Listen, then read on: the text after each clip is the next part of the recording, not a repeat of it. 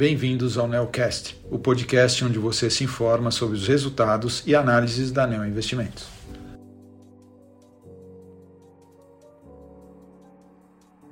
Olá, meu nome é Guilherme Camacho, sou um dos gestores da estratégia de ações long and short da Neo Investimentos e estou aqui para comentar o desempenho do fundo Neo Argo Long Short no mês de julho.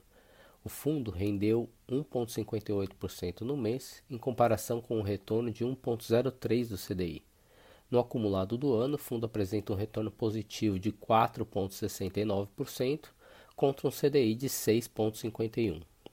Neste mês, a estratégia Estrutura de Capital apresentou um retorno de menos 0,22%, sendo que os destaques negativos ficaram por conta dos relativos entre as ações do grupo Gerdau e do par entre Bradespar e Vale.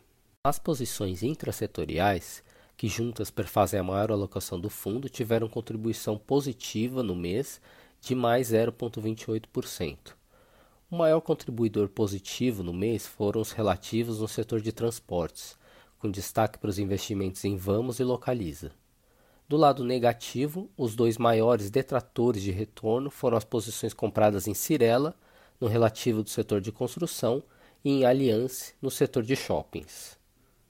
A estratégia intersetorial teve desempenho positivo de mais 0,77%, explicado pelas posições relativas compradas em seguradoras e vendidas em telecom, e na posição comprada em Petrobras contra o índice. Atualmente, estamos no meio da época de divulgação de resultados do segundo trimestre de 2022, que se encerra em meados de agosto no Brasil. Até agora, sem dúvida, o grande destaque positivo foi o resultado de Petrobras, que foi forte e superou as estimativas mais otimistas e veio acompanhado de um anúncio de dividendos altíssimos.